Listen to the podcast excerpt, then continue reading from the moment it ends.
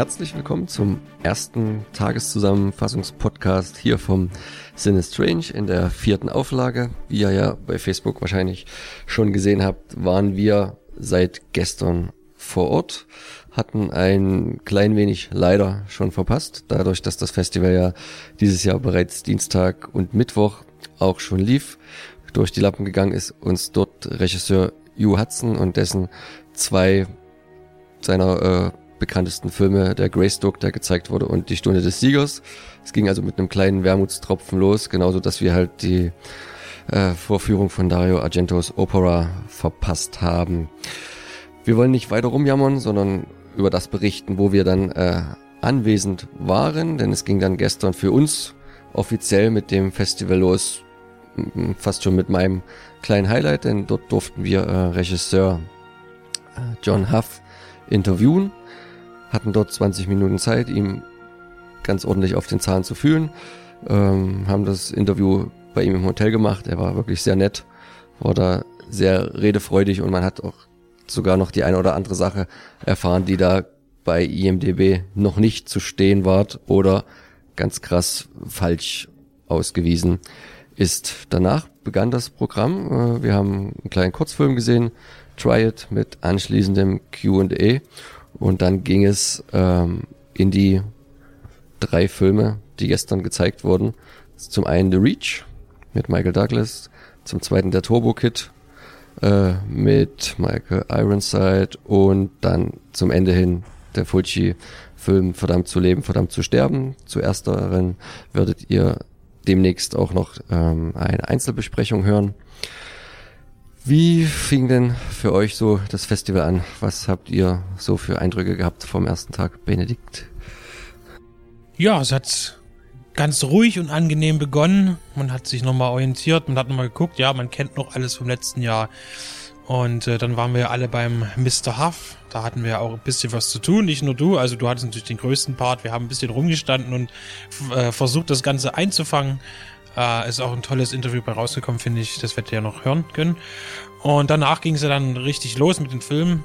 Ähm, und der Kurzfilm, der Try It, ähm, das war ja ein, äh, ein, ein ich glaube, ein Abschlussfilm, glaube ich, von dem genau.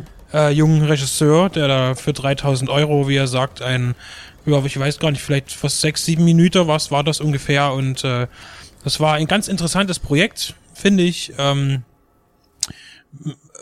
es geht darum, dass halt, wie gesagt, äh, ein Pärchen durch verschiedene, relativ auch bekannte Filmszenen, also quasi mh, kleine Remakes von gewissen Szenen äh, durchläuft.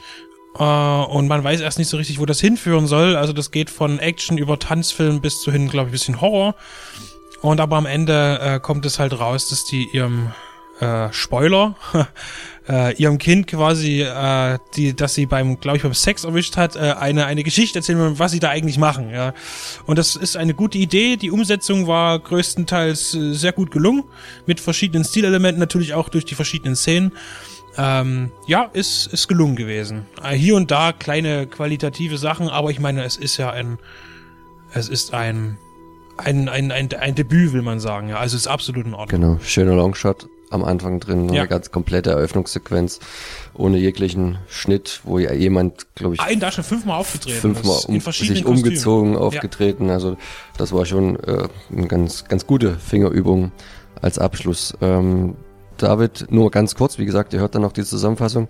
Deine Kurzeinschätzung zu The Reach, wie hat er dir gefallen? Also The Reach war auf, alle, war auf alle Fälle keine verlorene Zeit, hat bloß einen ziemlichen Volkspass zum Schluss, der den ganzen Film ziemlich runterreißt. Ähm, ansonsten solide Kost, über die wir aber, wie du es schon sagst, dann später noch ein bisschen mehr sagen werden. Genau, kurz zum Turbo Kit. Vielleicht eins der Highlights auf dem Festival, die Zusammenfassung, Tobi? Ja, ich hatte mich ja schon mal im Vorfeld schon mal dazu geäußert. Ähm, ja, ist eigentlich genau das letztendlich, also wenn man so die, die Leute fragt, äh, genau das geworden, was sie auch erwartet haben. Es war halt ein Kung Fury, nicht ganz so überdreht, aber halt auf 90 Minuten und es hat funktioniert. Es ist eine Coming-of-Age-Geschichte, die halt äh, in einen, ja, äh, Setting gepackt wurde, werden wir dann später nochmal in einer Langbesprechung nochmal äh, durchgehen, äh, in einem postapokalyptisches Setting von 1997, also ein Paralleluniversum, äh, da aufgebaut wird und ist super. Also äh, 80er Erinnerungen, überall Spielzeug, äh, vom Rubikop Würfel über dieses Fitzel äh, Elektrotron, äh, was jeder damals haben wollte und äh, jemand bekommen hat. Äh, BMX-Fahrräder und so weiter und so fort. Also es war eine Ansammlung von Kindheitserinnerungen. Und so hat er auch gewirkt. So, ich hoffe, keine Ansammlung von Kindheitserinnerungen war dann der nächste Film für uns alle. Verdammt zu leben, verdammt zu sterben. Das, da kann man das so ein bisschen mit einem weinenden und einem lachenden Auge zusammenfassen. Die Fassung, die wir gestern gesehen haben, das Gute, es war 35 Millimeter, war nicht mehr die beste 35 Millimeter, also schon ordentlich gelaufen, aber trotzdem findet man es ja immer ganz schön, da die alten Originale im Kino zu sehen, was vielleicht nicht so gut war, auch weil zum Beispiel John Huff äh, sich die Zeit genommen hat, den Film mitzugucken und ich weiß nicht, wie gut sein Deutsch ist.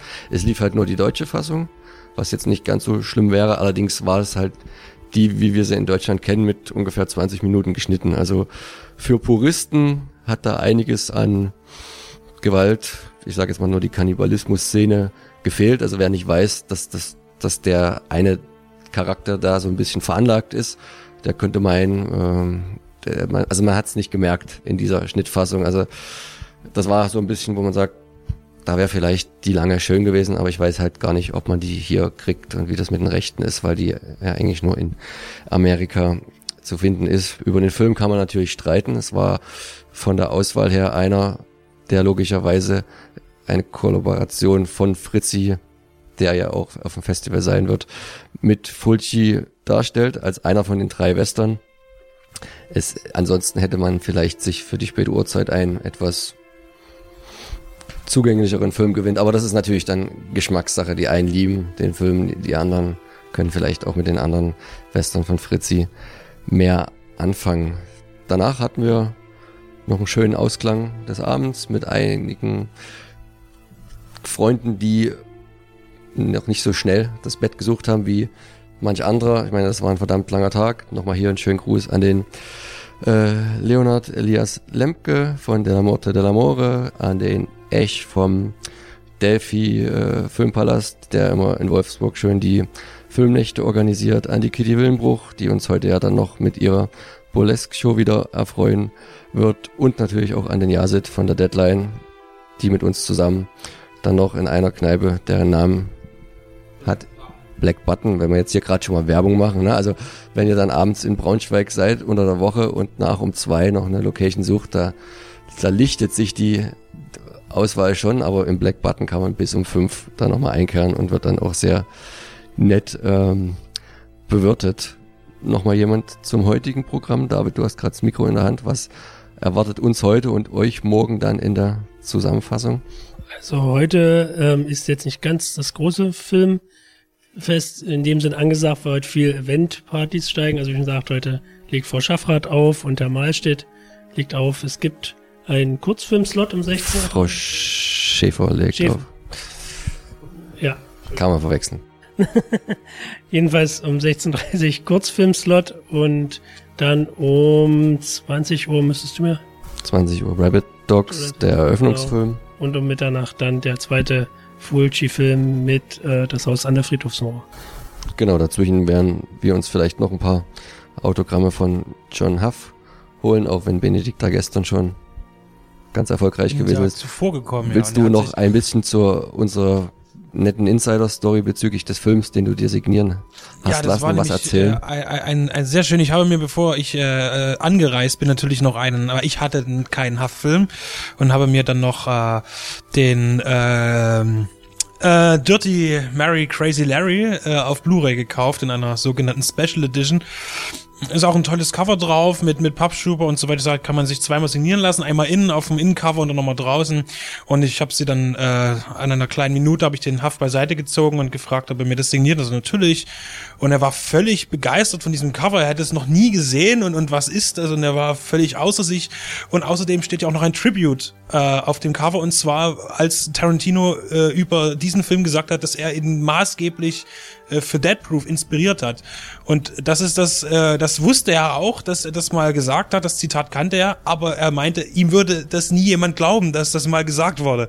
Und er war völlig begeistert, dass das auf dieser DVD drauf, auf der Blu-ray draufsteht und war, hat sich gefreut wie ein Kind darüber und es war wirklich sehr sympathisch, diese Situation, zumal er dann ähm, auch äh, sein, die, äh, er wollte ein Foto davon haben mit sich und der Blu-ray und dann nochmal extra, er war ja wirklich sehr begeistert war und das war irgendwie ein schöner Moment, weil ihn zu sehen, wie er sich da wirklich drüber herzhaft gefreut hat.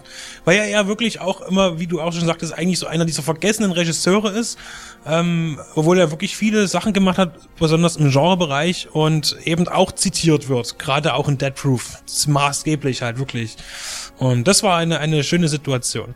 Und heute äh, für mich noch ganz wichtig, ich hoffe, dass das klappt, äh, steht noch das äh, Interview mit Klaus-Theo Gärtner und Dieter Laser an, die zusammen plus kurz in den 70er Jahren einen Science-Fiction-Film zusammen äh, an einem Science-Fiction-Film von Rainer Erler zusammengearbeitet haben. Und das äh, wird für mich heute sehr spannend werden. Da freue ich mich schon drauf. Genau, und hoffentlich und wahrscheinlich bringt er auch wieder ein paar nette Anekdoten raus, die wir euch dann in den nächsten Tagen ganz früh kredenzen werden. Bis dahin. Tschüss. Macht's gut, wir sehen uns vielleicht.